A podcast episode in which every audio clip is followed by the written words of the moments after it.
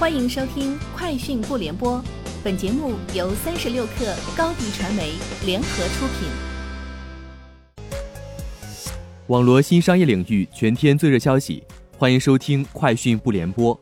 今天是二零二零年十二月十一号。罗永浩获得“时尚先生”年度先生称号。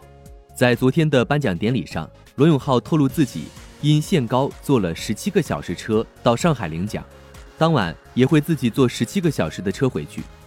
随后，罗永浩发微博表示，限高的事情已经跟债权方达成和解，让大家担心了，非常抱歉。因为有很多官司在同时滚动进行，所以后续还有可能上限高名单。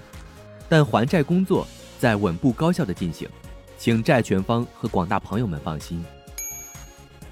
飞猪发布二零二零旅游十大关键词：直播云游、周末周边游。南北两头热，随心飞，玩酒店，品质至上，有房有车，后浪崛起，出游带狗，不负丁真不负川。飞猪数据显示，今年二月至今，飞猪已推出超四点五万场直播，观看人次近十八亿。本地及周边游成为今年旅游新特点，飞猪周边游预订量同比涨百分之七十，增幅首次超过长线游。在飞猪百亿补贴的带动下。全国酒店预订量同比涨近百分之六十。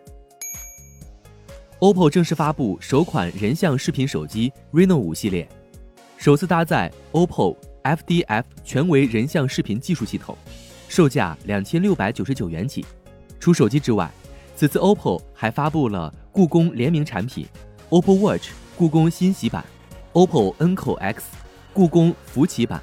以及 OPPO 智能电视故宫定制版壁纸和主题。苏州数字人民币红包中签者今天纷纷收到中签短信。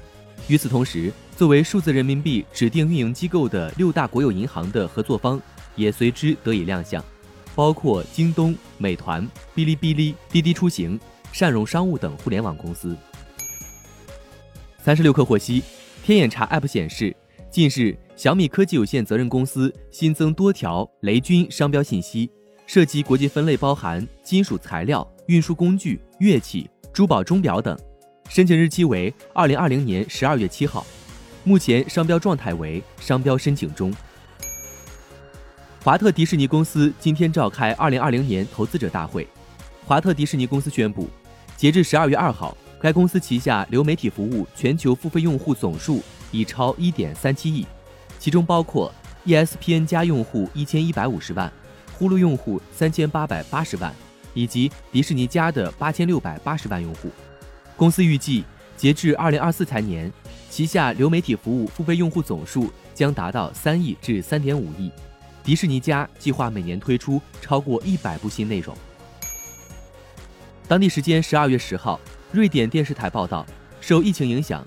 今年十二月十号进行的传统的诺贝尔奖颁奖典礼仪式改为线上举行。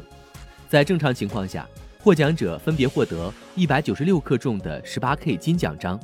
今年组委会将通过外交邮件的形式将奖章寄到获奖者手中。以上就是今天节目的全部内容，下周见。欢迎添加克小七微信，qi 三六 kr。加入三十六氪粉丝群。高迪传媒为广大企业提供新媒体短视频代运营服务，商务合作请关注微信公众号高迪传媒。